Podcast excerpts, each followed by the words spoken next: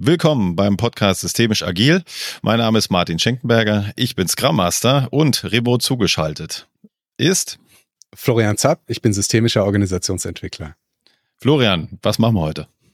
Ja, heute ist ein, nehmen wir eine Folge auf, auf die ich mich schon sehr gefreut habe. Wir mussten sie auch leider einmal krankheitsbedingt verschieben. Wir haben heute einen Gast und zwar mein Name ist Andreas Herrenwille. Ich bin Moderator im Podcast Der ganz formale Wahnsinn, dem Podcast darüber, wie Organisationen funktionieren und was sie zusammenhält. Das bin ich. Sehr schön. Grüß dich, Andreas, und schön, dass du hier bist. Ich freue mich sehr. Grüß dich. Andreas, bevor wir gleich zu dir kommen, du machst zusammen mit Stefan Kühl den Podcast, du hast es gesagt, der ganz formale Wahnsinn. Ich habe mal nachgeschaut. Die erste Folge ist ziemlich genau vor drei Jahren erschienen. Ich meine im November. Also Jubiläum feiern. Ja, ja, das ist, stimmt. Ja, das stimmt. Ihr seid bei 60 Folgen regelmäßig in den Top 10 der Podcast-Charts im Bereich Management. Zu Recht viel gelobt und empfohlen. Also erstmal Glückwunsch. Vielen Dank, vielen Dank. Auch wir hören euch gerne, zitieren euch ja auch öfters. Bevor wir gleich äh, über den Podcast und ein bisschen über die Inhalte reden, erstmal zu dir. Wer bist du und was machst du auch außerhalb des Podcasts? Äh, ja, das kann ich gerne kurz erzählen. Ich, ähm, ich versuche es kurz zu halten. Ich sage einfach meinen Namen nochmal. Äh, mein Name ist Andreas Herrenwille.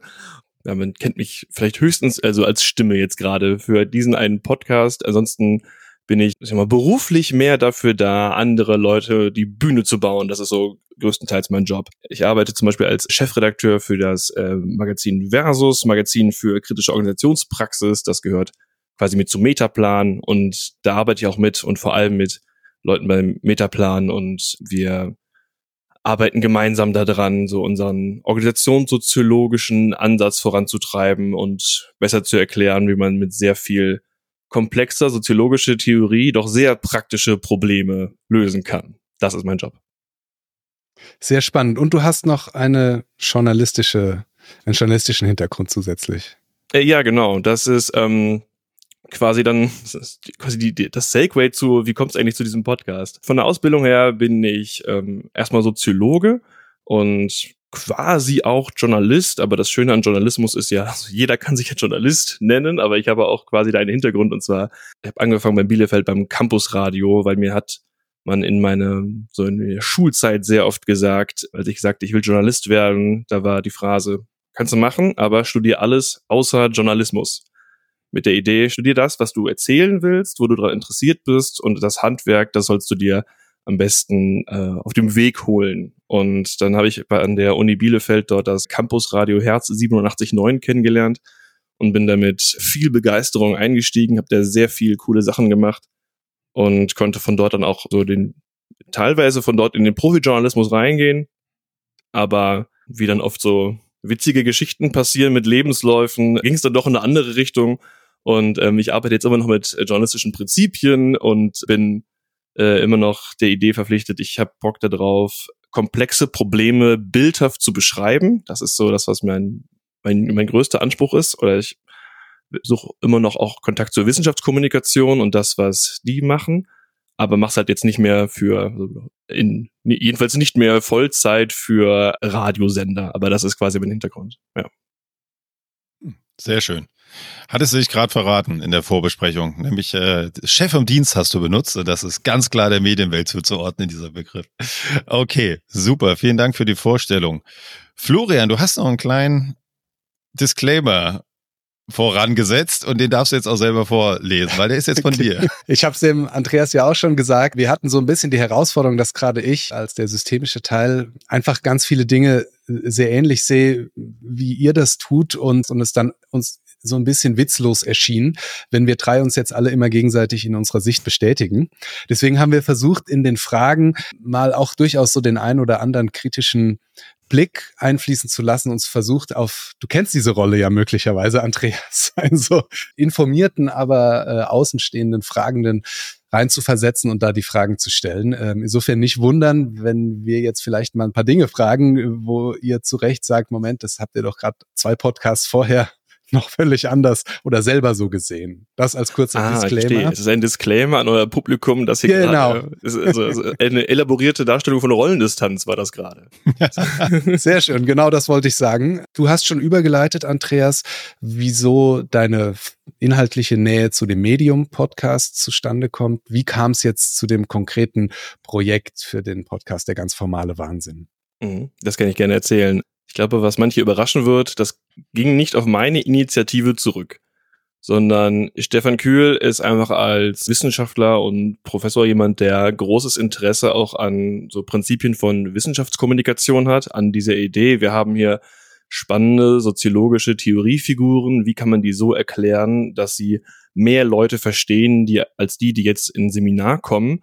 Und ähm, ich selbst saß halt in einem Kolloquium bei ihm als Student noch und habe ein Beispiel gebracht aus einer Interessensorganisation, nämlich das Campus Radio, wo ich sehr viel getan habe. Und um das jetzt auch noch kurz zu sagen, das Witzige an einer Interessensorganisation ist, es ist schwierig, Leute zu rekrutieren, weil man hat ja nicht mehr als Luft und Liebe und Engagement, um sie an der Stange zu halten.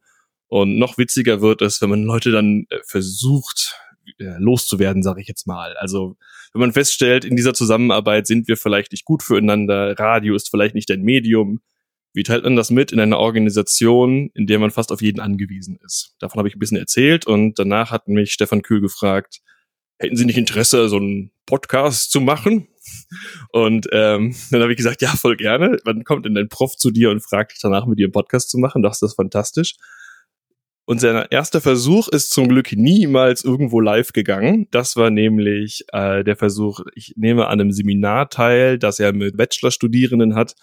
Und ich habe ihn vorher verkabelt, dass wir auch schon den gesamten quasi kurzen Vorlesungscharakter davon aufnehmen und danach schließen wir noch eine kurze Frage-Antwort-Session daran an.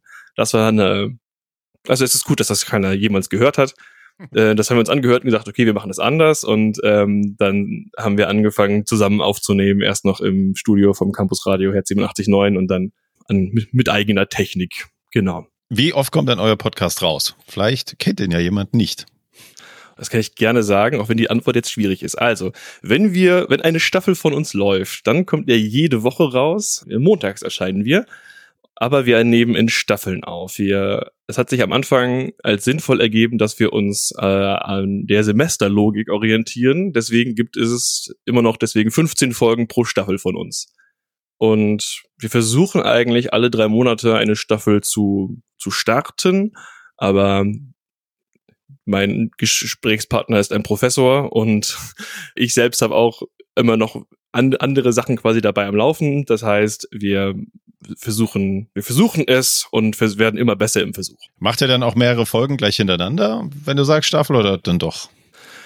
Ja, das, Getrennt. das kommt vor, genau. Also wir, unsere Folgen sind ja in der Regel so 20 bis 30 Minuten lang und ich bin derjenige, der den Kram vorbereitet und meistens sind es ja Themen, die kann ein, also ein Soziologieprofessor kann die fast im Schlaf erzählen und dann ist es meine Aufgabe, Stefan Köhler dazu zu bekommen, dass er es interessant erzählt. Ich hoffe, das gelingt auch meistens. Und dann machen wir durchaus auch schon mal drei Folgen an einem Tag. Aber mehr als drei nicht. Ab, ab drei wird's anstrengend. Ja. Ja, das kann ich bestätigen. Also wir hatten auch, auch mal den ein oder anderen Tag, wo wir zwei Podcasts aufgenommen haben, das dann auch, das ist dann schon viel. Ja, w- du hast schon so ein bisschen erzählt bei euch, wie Prozess äh, der Aufnahme läuft. Wie kommt ihr denn auf die Themen, die ihr behandelt? Mm, Ich freue mich immer, wenn ich was habe, was ich lesen kann, um darauf meine Moderation zu stützen. Das ist äh, leichter, als wenn ich die Sachen aus der Luft greife. Denken wir an die ersten 15 Folgen. Das basiert alles quasi auf äh, dem Buch Organisationen, eine sehr kurze Einführung. Wenn man möchte, kann man quasi das Buch in die Hand nehmen und uns Kapitel für Kapitel folgen. Und die zweite Staffel, da habe ich dann aus der Kolumne, die Stefan Kühl auch hat, die was ich glaube für manche Menschen manchmal irritierend ist. Sie hat denselben Namen wie der Podcast, aber die Kolumne ist nur seins. Ähm, da habe ich halt spannende 15 Sachen mir zusammengesucht, die so Management-Moden quasi betreffen. Da reden wir dann darüber, was, wo kommt der Begriff Agilität zum Beispiel eigentlich her? Und was passiert, wenn man Demokratisierung versucht? Das sind alles Kolumnen gewesen. Mhm. Dritte Staffel, da haben wir uns orientiert an einem Seminar, das Stefan gegeben hat. Das ging um Interaktion in Organisationen, orientiert an Schriften vom Soziologen Irving Goffman. wie funktioniert Selbstdarstellung, wie kriegt man Leute dazu, etwas zu tun, wo sie danach sagen, verdammt, warum mache ich das jetzt? Ich wollte das gar nicht tun. Und die letzte Staffel, die gerade zu Ende ging, da haben wir über Dilemmata-Organisationen gesprochen. Auch da hatte ich wieder eine Buchvorlage. In diesem Fall war es das äh, Regenmacher-Phänomen. Und ähm, das hat für die ersten paar Texte gereicht und dann habe ich ein paar Sachen dazu gesucht. Was ich zum Beispiel immer versuche ist, wenn wir ein Überthema haben, dass wir interessante, aktuelle Beispiele besprechen, die aber auch noch nach einem Jahr oder so relevant bleiben. In dem Fall war das zum Beispiel Valve. Das war für mich ein wahnsinnig spannender Fall. Ich weiß nicht, ob ich schon mal mit Valve beschäftigt habe. Die haben die, also die Organisation selbst kennt ihr vielleicht. Das ist ein Unternehmen, die sind verantwortlich für die Spieleplattform Steam und die haben das äh, Spiel Half-Life entwickelt und die verkünden die komplett flache Organisation Welcome to Flatland und die haben ihr Handbuch für neue Mitarbeitende veröffentlicht, schon vor zehn Jahren oder so. Und das ist halt eine super Materie, um darüber zu sprechen, was passiert, wenn man eine Organisation so krass flach aufstellt bei 350 Mitarbeitenden. Ja, ich habe die quasi als eigenes Beispiel genommen, um vor dieser Frage, alle Entscheidungen, die man in Organisationen treffen muss, sind entweder oder Entscheidungen. Und die waren mein Fall für, was passiert, wenn man sich immer komplett für die Entweder-Seite entscheidet. Also man versucht kein, man versucht nicht irgendwas ab, abzuwägen, sondern die sind halt komplett von formaler Hierarchie weggegangen bei einem sehr großen Unternehmen und das hat dann halt krassere Effekte.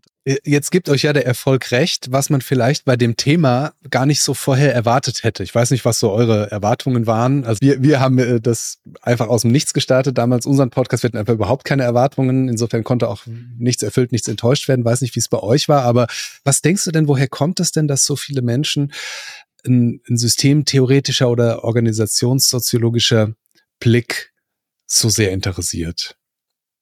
Mm ja, erstmal, was es anzieht und was auch sehr dankbar ist, um es zu bewerben, ist, dass es immer erstmal irritierend ist. Also mhm. systemtheoretische Perspektive auf Organisation kommt meistens ziemlich äh, kontraintuitiv daher.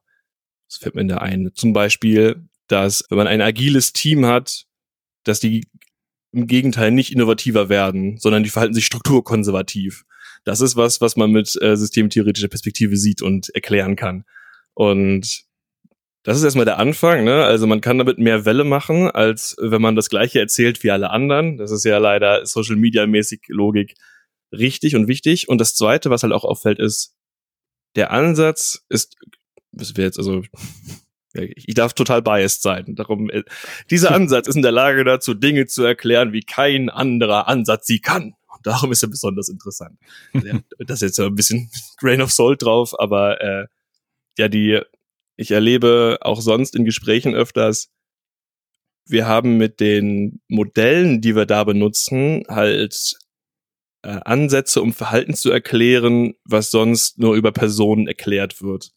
Und dann kommen wir halt und reden die ganze Zeit nur über Struktur. Das klingt erst langweilig, aber wenn man das dann anwendet auf einen echten Fall, dann wird's hoffentlich wieder interessant. Mhm. Ja, also das glaube ich total. Das ähm, ist einfach eine ganz große Stärke der Systemtheorie, aber natürlich auch nochmal von euch und auch von den Büchern von Professor Kühl Dinge so prägnant auf den Punkt zu bekommen, dass man ein, eine Sprache hat für, für Probleme.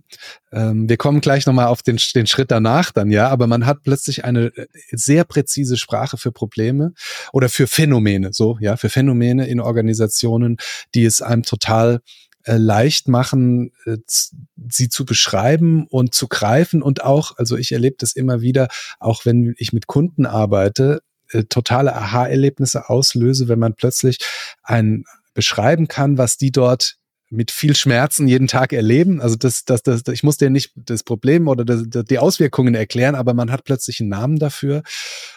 Das, das glaube ich sofort und da sind wahrscheinlich sehr viele Menschen sehr sehr dankbar, plötzlich sprechfähig zu sein über das, was sie sonst eher so diffus im Alltag erleben. Ja. Welches Feedback erreicht euch denn am häufigsten? Muss ich nur drüber nachdenken. Also meistens ist es das, was du gerade, glaube ich, sehr gut beschrieben hast, nämlich, ähm, dass es ein Podcast ist, der Leuten Erklärungen und Begriffe für Phänomene gibt, die sie schon immer gesehen haben, aber alles das, was man das ist ja, wir sind ja jetzt schon fast in der Kommunikationstheorie gerade, das, was man nicht unterscheiden kann und das, wofür man keinen Begriff hat, ist unglaublich schwer zu fassen. Und das ist etwas, was der Podcast kann. Und das ist auch etwas, was wir öfters hören. Ja, also ich, ich freue mich jedes Mal, wenn mir irgendwer schreibt, dass ihm der Podcast gefällt. Das ist großartig. Ich glaube, es geht euch auch so. Es ist, man wird daran nicht satt. Nein. Es gibt, es gibt kein, es gibt kein, kein zu viel an positiver Sanktion, nenne ich es jetzt mal, oder an positiven Feedback. Negatives ist auch super. Also ich nehme sehr gerne konstruktive Kritik. Ach ja, das fällt mir an der Stelle ein. Es wird auch öfters gesagt, wir sind zu kurz, aber dadurch, dass das finde ich okay. Ich bin sehr gerne zu kurz. Das ist ein ähm, ist quasi auch noch ein, ein alter Radioanspruch. Also wir, ich, ich mag die Länge, bei der wir nicht ins Labern kommen, sagte er labernd. Ja.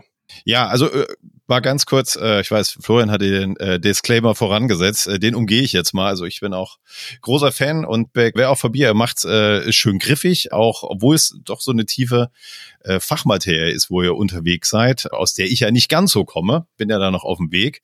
Macht's total Spaß, äh, euch zuzuhören. Ihr, werft, ihr werft euch so die Bälle zu. Das ist auch äh, durchaus sehr unterhaltsam. Vielen Dank. Also ich probiere mich ja auch ein bisschen aus natürlich dabei, wie man das moderiert. Meistens versuche ich halt Stefan Kühl mit Bällen zu bewerfen. Und manchmal wirft er zurück, ja. wow, da hat er eine schöne Überleitung zur nächsten Frage in den Raum gestellt, ne, Florian? Ab, absolut. Jetzt musst du, armer Kerl, Andreas, ja seit drei Jahren, ja, so tun, als, als wärst du sehr lernresistent und, äh, und immer, immer die gleichen äh, naiven, vermeintlich naiven, ist mir natürlich völlig klar, dass es ein Stilmittel ist und den meisten Hörerinnen und Hörern auch. Äh, trotzdem, äh, wie, wie geht es einem, wenn man seit drei Jahren festhängt in der Rolle, naive Fragen stellen zu müssen? Ich glaube, ich könnte das gar nicht selbst analysieren, aber ich müsste jetzt noch mal schauen, ob ich tatsächlich dieselbe Rolle behalte im Verlauf von drei Jahren. Ich glaube nicht. Sie bleibt vom Prinzip her gleich, aber ich behaupte jetzt mal von mir, dass das schon allein dadurch, dass man, dass wir ein eingespielter geworden sind, dass die Dynamik besser wird, wie Martin es gerade schon beschrieben hat. Am Anfang bin ich ja immer noch, also merkt man, glaube ich, das ist noch Student und Professor. Das ist wahrscheinlich noch bemerkbar. Und danach, also ich finde das nicht problematisch tatsächlich. Ich habe dann, also ich habe ja als Ventil habe ich, dass ich danach immer kurz mich beschweren kann und sagen kann, ähm, also wenn ich eine naive Frage stelle und mir dann Stefan Kühl sagt, das ist ja aber eine sehr naive Frage, dann ist es genau das, was passieren soll. Aber ich kann mich danach kurz beschweren, dass es, äh, dass er mich gerade hat auflaufen lassen und das ist okay. Ja, und ansonsten gehe ich in die Podcasts von anderen Leuten und hol mich da aus. Das ist auch okay.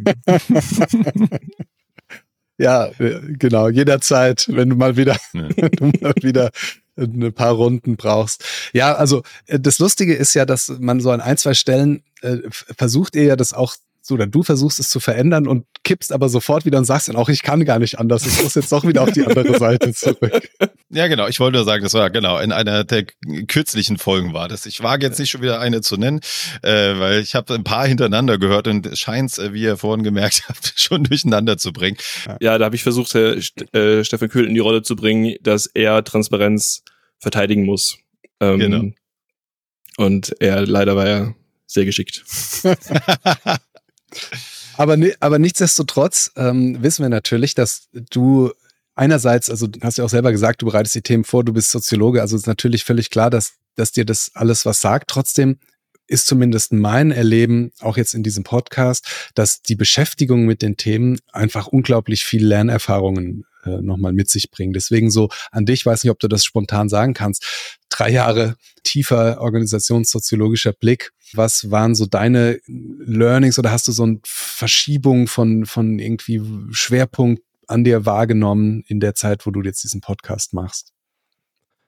Ich habe zwei Themen, die mir direkt dazu einfallen. Das eine, das habe ich gerade eben schon genannt, das ist die Erkenntnis, dass wenn man ein, äh, ein Team ohne Hierarchie aufsetzt, mit der Idee, die sollen besser darin sein, innovativ zu sein, dass sich ein solches Team eher strukturkonservativ verhält. Das war für mich, also das trage ich immer noch vor mir her und denke, das ist total abgefahren, weil es, also als Soziologe habe ich es verstanden, als Alltagsmensch, der immer noch mit diesem idealen Bild irgendwo in seinem Kopf herumläuft, die Organisation hemmt Menschen daran, sich zu entfalten. Und wenn man die Leute dann wieder zusammensetzt, wie als wären sie eine Gruppe spielender Kinder, dann werden sie ganz toll und kreativ. Dass das nicht stimmt. Dass die Organisation ja immer noch da ist und sie trotzdem immer noch die, die, das Verhalten in Verhältnisse bringt. Das ist die erste Erkenntnis, die ich sehr spannend fand. Und die zweite, die kommt noch aus der dritten Staffel. Das ist dann Teil von, äh, es geht dann in die Interaktionssoziologie hinein auch ein bisschen. Und da geht es um das sogenannte Warming Up. Das ist eine Technik, mit der man im Gespräch eine andere Person davon überzeugt, etwas zu tun, wo sie danach sich fragt, wie bin ich jetzt in diese Situation gekommen? Um das mit soziologischen Worten zu beschreiben oder mit systemtheoretischen ist das Menschen durch die Bestätigung ihrer Selbstdarstellung auf eine neue Selbstdarstellung festzulegen es passiert äh, zum Beispiel sehr schnell, wenn man in einer Organisation neu anfängt und man bekommt Aufgaben und ist äh, ja gerade willig zu zeigen, ich bin neu hier und ähm, ich kann mich beweisen und ich mache das, wofür ich, was ihr von mir möchtet, dann ist das eine Situation, in der man sehr schnell Aufgaben bekommen kann, die man dann erfüllt und dann ist man auf dieser Art von Selbstverstellung festgesetzt. Dann ist man jetzt für diesen Job da weil jemand mal gesagt hat, du kannst das doch ganz gut oder ich habe gehört, du kannst das und wenn man da nicht nein sagt und das macht man nicht, weil man wurde gerade in seinen Kompetenzen bestätigt, dann hat man verloren. Das sind jetzt zwei sehr griffige soziologische Erkenntnisse. Mhm. Ähm, natürlich, also, es gibt noch viel viel mehr, aber die beiden sind mir jetzt präsenter. Dann lass uns doch mal den Übergang von dem Podcast, wie ihr ihn aufbaut und wie er ist, zu den bisschen zu den Inhalten verschieben. Weil was man ja schon merkt, äh, wenn man euch zuhört und auch die Kolumne oder die Bücher von Stefan Kühlis, das ist schon ein sehr, ein sehr klares Bild oder ein sehr konsistentes Bild von Organisationen, die er da entwickelt und die sind jetzt nicht geprägt durch ähm, ja, vielleicht fange ich eher an mit dem, wie es geprägt ist, ja, also nämlich sehr formal, wie der Name ja auch schon sagt, nüchtern, manchmal desillusionierend. Ich habe mir jetzt den Wortwitz mit kühl gespart. Aber ähm, es ist, es ist so, so, so ein Bild, wo man manchmal denkt, ach, das ist jetzt äh, eher ernüchternd. Ja, wie schafft man das, dass man dann nicht in so einer Demotivation versinkt, so ein Fatalismus, ähm, ach, da kann man irgendwie eh nichts tun, so sind Organisationen auch eben. Lassen wir es. Das, das Witzige ist, ich habe quasi die gleiche Frage äh, Stefan Kühl gestellt, Folge 30. Herr Kühl, macht Organisationssoziologie eigentlich zynisch. Und ich kann für mich, also das ist ja eine jetzt persönliche Frage, ich kann sie also nicht für Stefan Kühl beantworten. Er hat gesagt, also er kann, in dieser Folge hat er Nein gesagt, aber ich kann es gerade nicht zu sicher wiedergeben, was seine Gründe waren. Für mich sind die Gründe, auch warum es ein Nein ist, das ist desillusionierend, aber gleichzeitig ist das ja wahnsinnig, ähm, ich kann es gerade auf Englisch sagen, empowernd. Mhm. Also die, die Möglichkeit, so auf Organisation zu gucken, gibt einem nämlich die Möglichkeit, tatsächlich zu gestalten. Und die Möglichkeit hat man nicht, wenn man sich der Illusion hingibt. Wenn man weiter versucht, die Dinge als, also wenn man weiter versucht, die Dinge normativ zu beschreiben, obwohl sie deskriptiv anders sind, dann hat man keine Gestaltungsansätze. Dann geht man ja von einer, von einer falschen Situation aus. Und deswegen ernüchtert das nicht, aber es macht halt zum Beispiel, ja, vielleicht macht es vorsichtiger, wenn man sich in Organisationen bewegt. Das müssten dann aber eher die Hörenden beurteilen, was es mit ihnen macht, uns zuzuhören. Magst du vielleicht einfach nochmal, weil ich glaube, das ist der entscheidende Punkt, nochmal so äh, verdeutlichen, äh, was du meinst, wenn du sagst, dass man normativ und deskriptiv nicht verwechseln sollte. Dadurch erst äh, die Möglichkeit kommt zu handeln. Ja. Mhm. Ja, vielleicht mache ich das an einem Beispiel. Ich denke mal zurück an die Folge über äh, Demokratie in Organisationen. Da sprechen wir darüber, kann man Prozesse in Organisationen demokratischer gestalten. Demokratie ist gerade für mich ein gutes Beispiel, weil wir das als Gesellschaft quasi mit Werten verbinden. Also das ist nicht nur äh, die Herrschaft der Mehrheit, sondern da ist ja auch noch der quasi die gesamte Aufklärung und Humanitätsansprüche sind da auch noch drauf aufgeladen. Auf dem allein auf dem Begriff Demokratie. Wenn man sagt, man will eine äh, Organisation demokratischer machen, dann heißt das meistens alles davon. Und das heißt, ähm, es ist schwierig, damit in die Gestaltung zu gehen, weil man sich erstmal anschauen muss, was will man jetzt eigentlich umsetzen? Will man eine humanere Organisation oder will man, dass die Leute in Abstimmungen gehen?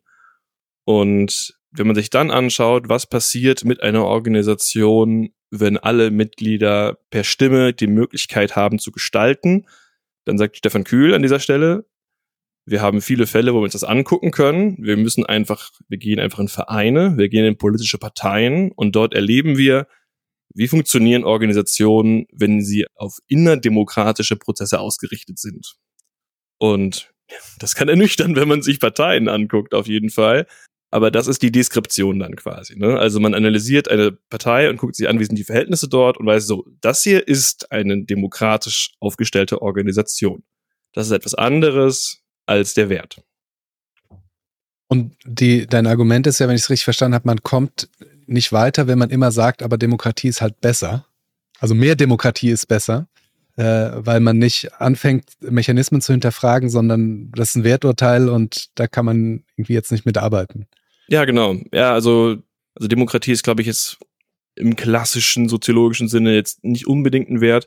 Werte zeichnen sich ja, dadurch aus, dass richtig.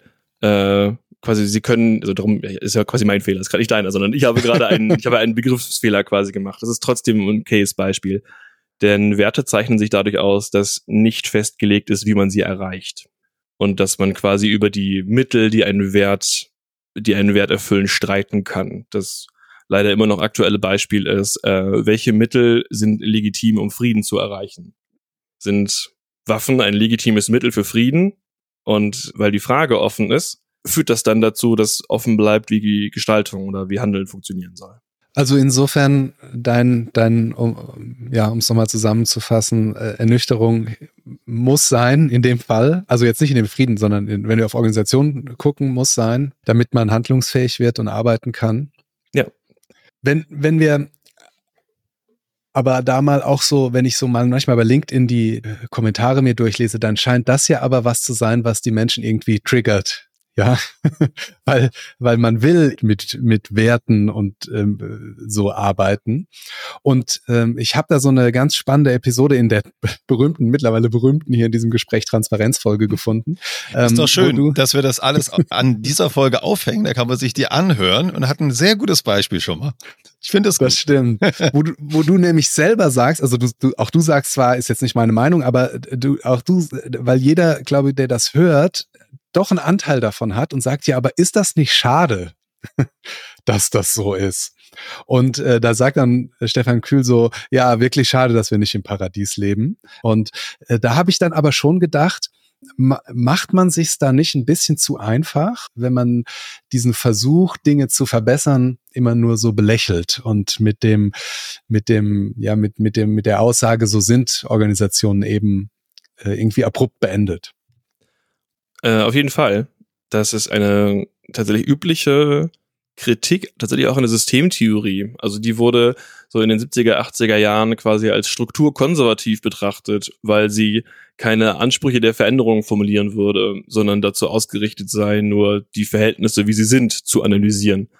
Und ja, vielleicht kann man an dieser Stelle Stefan Kühl vielleicht sogar unterstellen, dass das jetzt quasi zu resignieren klingt und dass man deswegen nichts tun kann. Aber wenn ich das richtig erinnere, dann geht es ja nicht darum, dass man nichts tun kann, sondern dass wenn man Organisationen gestaltet, wird es immer mikropolitische Interessen geben. Es gibt immer lokale Rationalitäten und verschiedene Leute werden verschiedene Wünsche haben, was das Beste für die Organisation ist und sie werden Mittel finden, ihre Wünsche zu erfüllen. Und das ist ein Umstand, den kann man tatsächlich nicht ändern. Das ist quasi in den Menschen, die in einer Organisation handeln, angelegt. Was sich ändern kann, ist, vielleicht haben sie gar keine Agenda, das ist für die Organisation aber auch nicht besser. Und von dort aus kommt man dann in die Gestaltung. Und das gelingt dann besser mit der Gestaltung, wenn man sich mit dem Umstand beschäftigt, dass eine arbeitsteilige Organisation immer auf jeden Fall Widersprüche produziert und Leute Verschiedenes wollen. Das wird passieren, denn dafür teilt man Arbeit, dass sie verschiedene Interessen haben. Und es, man verliert dann die Illusion, dass ein gemeinsamer Zweck, irgendeine Art von, ich nenne das jetzt Wort, irgendeine Art von Purpose-Deklarierung helfen würde. Hm. Ja, ähm, Martin, da haben wir ja auch länger drüber geredet. Also mir fällt so, mir fällt so ein, ein Wort an, dieses berühmte Konzept der Akzeptanz, nämlich unter diesem Aspekt, dass man vielleicht äh, akzeptieren muss, bestimmte Mechanismen in Organisationen, selbst wenn man es intuitiv gerne anders hätte. Ja, oder da, dass man, dass es schöner wäre, so wie, wie es auch schöner wäre, wenn Menschen immer kooperativ und empathisch und so, so, und man aber auch vielleicht da anerkennen muss, dass es einfach gewisse Mechanismen gibt und die hören sich zum einen nicht modern an und zum anderen auch nicht so schön an. Aber also es ist, langsam schlimm, also hört sich an, als hätten wir nur die eine Folge gehört, aber dort, äh, sagt, dort sagt, äh, dort fällt dieser Satz, die Ur, die Ursünde ist die Arbeitsteilung, ja. Und ich glaube zum Beispiel, Martin, da haben wir ja länger drüber äh, geredet, das ist einfach, das klingt nicht sexy, ja, da klingt Purpose doch irgendwie schöner. Und trotzdem fällt es einem wahnsinnig auf die Füße in der Arbeit in Organisationen, wenn man es halt permanent übergeht und so tut, als wär, würde es völlig reichen, dass alle Menschen einen irgendwie das Ziel haben, die Welt zu einem besseren Ort zu machen oder die Schuhe schneller beim Kunden oder was auch immer der individuelle Purpose von so einer Organisation dann ist, weil es ist halt nicht so. Ja, also insofern ist mir gerade so dieses Wort Akzeptanz irgendwie eingefallen. Ähm, und das ist ja auch in diesem psychologischen Konzept so, dass man sagt, du kannst erst dann Dinge verändern, wenn du die, die akzeptierst, dass es bestimmte Umstände gibt und aufhörst, diese Umstände zu bekämpfen, ja, oder zu ignorieren. Ja, mir fällt da auch so ein, so ein ganz einfaches äh, Beispiel ein, wirklich äh, auf ganz äh, tiefer Flughöhe. Florian äh, und ich hatten äh, einen Workshop und da kam so als Feedback von dem Team, wir würden uns gerne duzen, alle.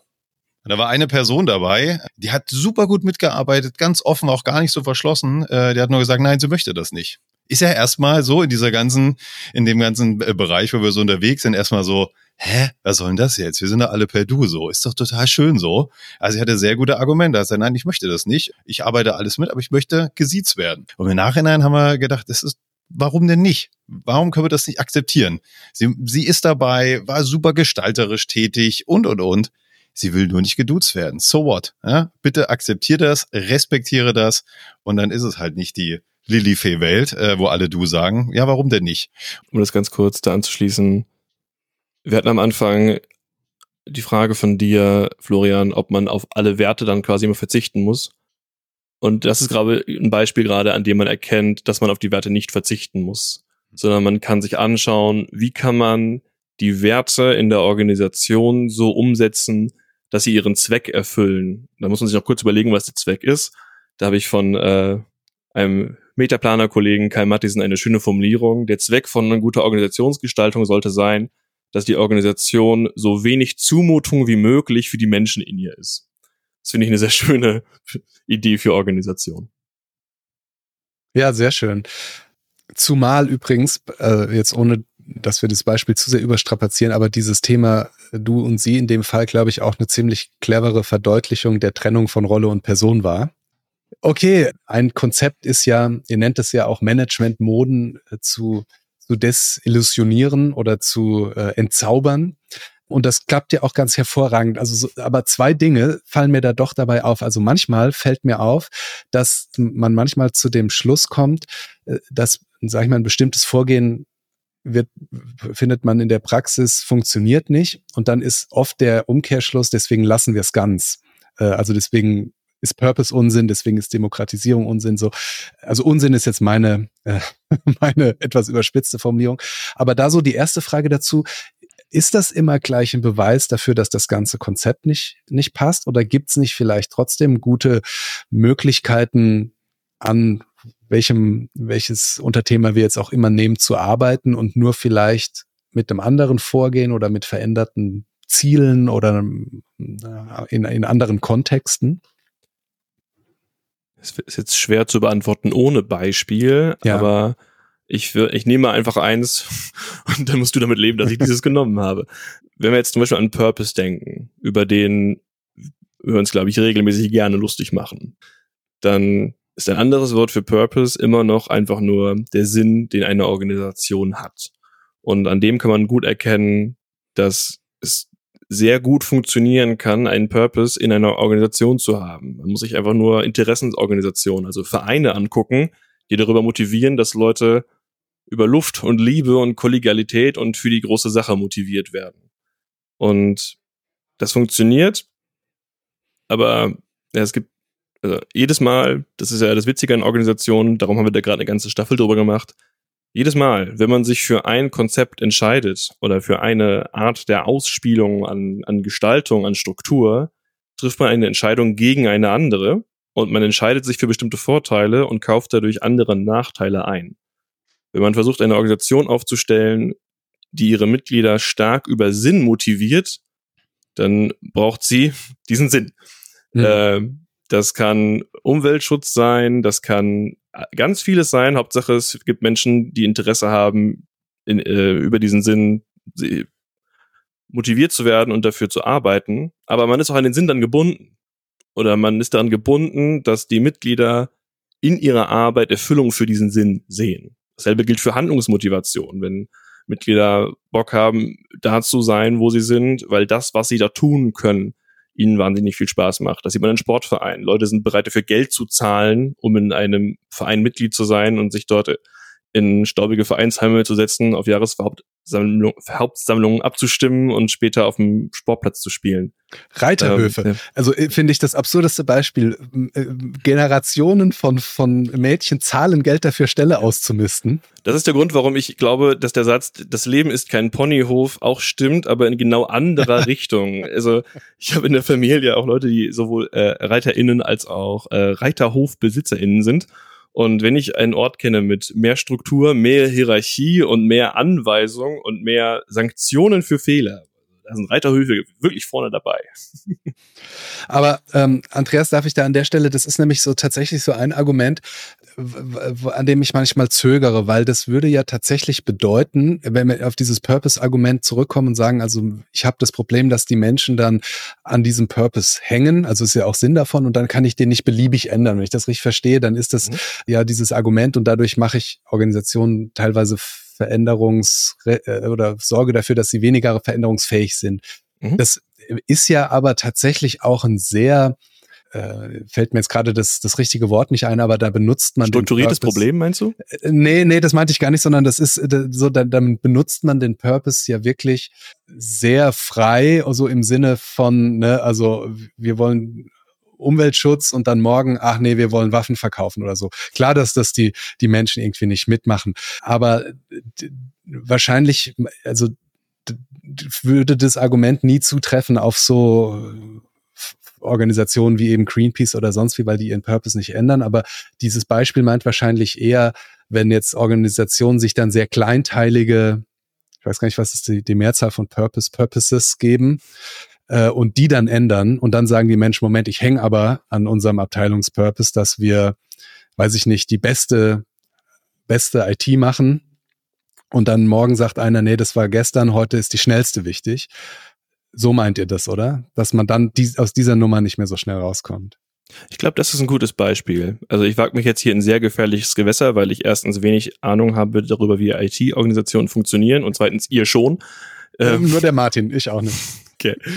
Ähm, aber das zum Beispiel ist ein Problem, ja genau, wenn, wenn Organisationen, wenn Mitglieder eine Arbeitsethik haben und mit der Arbeitsethik kommen, Arbeitsethik kann an sich selbst schon eine Art von Zweck sein. Ich weiß gerade nicht, ob man das jetzt unbedingt zur Sinnmotivation äh, oder zur Handlungsmotivation tut, ist aber nicht wichtig. Wichtig ist, wenn sowas passiert wie den Shift, den du beschrieben hast, man geht von Qualität auf Geschwindigkeit, dann gehe ich sehr stark davon aus, dass du irgendwelche Gruppen von IT-Lern hast, die kein Interesse daran haben, schlechten Code zu schreiben, nur weil es jetzt nötig ist. Ja, und so passiert es, dass man das Argument, was man eigentlich in Frage stellen will, irgendwie sehr nachvollziehbar findet, aber dann genau das sozusagen der Trick oder aber dann wird es ja natürlich auch beliebig ist, dass man dann natürlich irgendwie einen Purpose wählt, den man nie ändern muss. Ja, also. Ja, das ne? ist ganz fantastisch. Dann hast du einen sehr abstrakten Purpose, dann ist es, genau. äh, wir verbinden Menschen. Genau. Dann können sich darunter alle identifizieren und in dem Moment hat es keine Handlungsmotivation mehr. Ja, mhm. ja leuchtet mir total ein. Schon wieder desillusioniert. Ich mache einfach mit dir gerade das, was Stefan Kühl immer mit mir macht. Das ist ganz okay. Darfst dich mal austoben heute. Genau. Ähm, zweiter, zweiter Teil. Ja, stimmt, wirklich, ja. Ähm, äh, sehr schön. Äh, zweiter, zweiter Teil meiner Frage ist, was ich auch manchmal beobachte, ist, dass ihr nach der wirklich messerscharfen Analyse von dann irgendeinem so Phänomen oder Problem oder wie auch immer den Podcast beendet und man sich so als Zuhörer und Zu Zuhörerinnen und Zuhörer denkt, ja, aber was soll ich denn jetzt tun? Ja, also ich bin jetzt in Managementfunktion oder ich bin Beraterin und Berater und habe genau das. Was soll ich denn tun? Ist das Absicht, dass ihr das nicht mitliefert oder kann man das gar nicht? Das gehört zu der Art von konstruktiven, kritischen Feedback, was mich erreicht hat und was ich tatsächlich auch äh, schon versuche mitzubearbeiten. In diesem Fall war das eine sehr coole Rezension im, äh, bei Übermedien, wo genau das gesagt mhm. wurde mit und aber dann enden die so abrupt und man bleibt ja immer noch damit stehen, wie das für die Praxis ist. Und ich versuche das eigentlich immer mitzunehmen.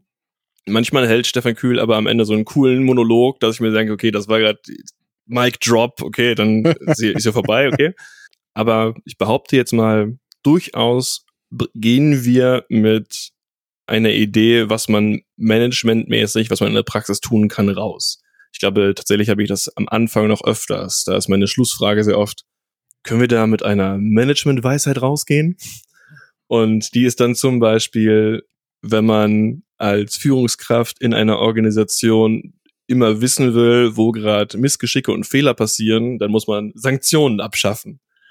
Also die Sachen sind dann nicht unbedingt eins zu eins in die Praxis umsetzbar, aber trotzdem geben sie Hinweise in die richtige Richtung. Deswegen äh, stimmt das tatsächlich. Wir sind manchmal, manchmal könnte ich die Frage am Schluss noch stellen, aber ich behaupte, ich, ich stelle sie oft genug. Hm. Ja, finde ich aber ganz gut eigentlich, weil es regt mich zum Denken an. Und vielleicht ist es genau das, dass man mal kurz reflektiert, schwupps ist jetzt um und ach, fand ich jetzt so ein bisschen unfair. Und äh, einfach mal zu beleuchten, wie mache ich das denn oder wie ist das denn in dem Team, in dem ich gerade arbeite, so. Und mir dann einfach nochmal so ein Bild mache und das einfach mal gegen das matche, was ihr gesagt habt. Und wie ich es vorhin schon gesagt habe, meist finde ich da doch auch Parallelen oder Dinge, die zusammenpassen. Ich mag die Idee. Wir beenden unseren Podcast zehn Minuten früher als andere Leute. Dafür sollen dann unsere Zuhörende in den zehn Minuten nochmal nachdenken, was sie gehört haben. Das finde ich schön. Da denkt er jetzt mal drüber nach. okay, Andreas, vielen, vielen Dank für die, auch für das inhaltliche Einsteigen. Eine letzte Frage, Ausblick. Wie geht's weiter? Was habt ihr vor? Wo soll das noch hinführen? Ich glaube, wir nehmen weiter Podcasts auf. Das ist so, so, so einfach kann man das, glaube ich, formulieren. Ich guck mal äh, in meine E-Mails. Da hat mir Stefan Kühl vor kurzem eine geschrieben und gesagt, wurde heute in München von einer wildfremden Person angesprochen. Toller Podcast. Dann ging er weiter. Wir müssen aufhören. Okay, ein, zwei Staffeln gehen noch. Und das nächste, was wir jetzt machen, ist Organisationstypen. Also wir mhm. sprechen nochmal genauer darüber, was unterscheidet jetzt äh, ein Unternehmen von einem Sportverein also, oder Sekten nehmen wir noch dazu. Aus irgendeinem Grund ist Stefan Kühl großer Fan von Terrororganisationen. Die sind zum Beispiel als, dieses ein Lieblingsbeispiel für Purpose-Organisationen. Und wo Stefan Kühl gerade forscht und dran arbeitet, das ist, was unterscheidet eigentlich eine Bewegung von einer Organisation und wie verhalten sich zum Beispiel Bewegungen, wenn sie sich organisieren, im Sinne von, wenn sie irgendwann Organisationsform annehmen immer dann, wenn in irgendein Forschungsthema umtreibt, machen wir daraus Podcast-Folgen. Sehr schön. Wir sind sehr gespannt. Darf man Themenwünsche äußern? Ja, man kann auf jeden Fall Themenwünsche äußern. Ähm, das ist auch eine andere Art von Feedback. Nehmen wir gerne an. Man kann sich bitte nicht als Gast bei uns vorschlagen. Wie man gemerkt hat, wir sind zwei Leute und wir machen das zu zweit. genau. genau. Schlag mir ein Thema vor. Äh, okay, äh, Emergenz des äh, Sozialen, also in, in, dem Sinne jetzt von Organisationen ähm, und diese alte Diskussion äh, der Irreduzibilität oder nicht, also kann man das auf Einzelpersonen zurückrechnen oder nicht, ähm, ist, sind äh, passiert in Organisationen. Also ich meine, klar, Luhmann hat da schon sehr klare Thesen, aber gibt es ja auch berechtigte Kritik. Also so diese Frage, sind Organisationen mehr als ihre Mitglieder? Äh, mhm. Und, und wenn ja, wo, was heißt das? Irgendwie was, was ich sehr spannend mhm. finde. Das ist eine coole Frage. Ähm, das geht dann ein bisschen in Richtung Simmel. Das würde ich nämlich ja, genau. sehen. Das ist die, das ist die unsichtbare Dritte quasi. Oder, ja. oder äh, Dürkheim oder so, genau. Mhm. Ich, das, ne, das nehme ich für unsere Lektüre-Kursstaffel. Mal sehen, wann die ist. okay, Andreas, vielen, vielen Dank für deine Zeit und für die spannenden Erkenntnisse.